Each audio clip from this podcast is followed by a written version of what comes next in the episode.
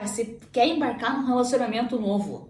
Está com vontade de, pô, está solteira aí faz um tempo? Vamos simular uma, uma, uma coisa. Está solteira aí um tempo e já teve um relacionamento lá atrás, um tempo atrás, e foi um relacionamento frustrado, é, alguma coisa deu errado, vocês é, brigaram, vocês tiveram discussões por causa de dinheiro, tiveram discussões por causa de infidelidade, vocês tiveram discussões por simplesmente não bater o santo, tiveram discussões por uma série de fatores, por um respeitar o espaço do outro, enfim.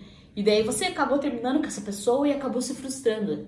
E você acabou, sei lá, acabou se fechando pelo mundo, ou, né, se fechando pelo mundo e, sei lá, fica pulando de galho em galho, de repente, sei lá, não sei.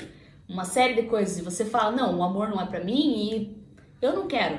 Não quero mais, não quero sofrer, não quero nunca mais passar por isso e, enfim. Cara, por que não tentar? Por que não tentar?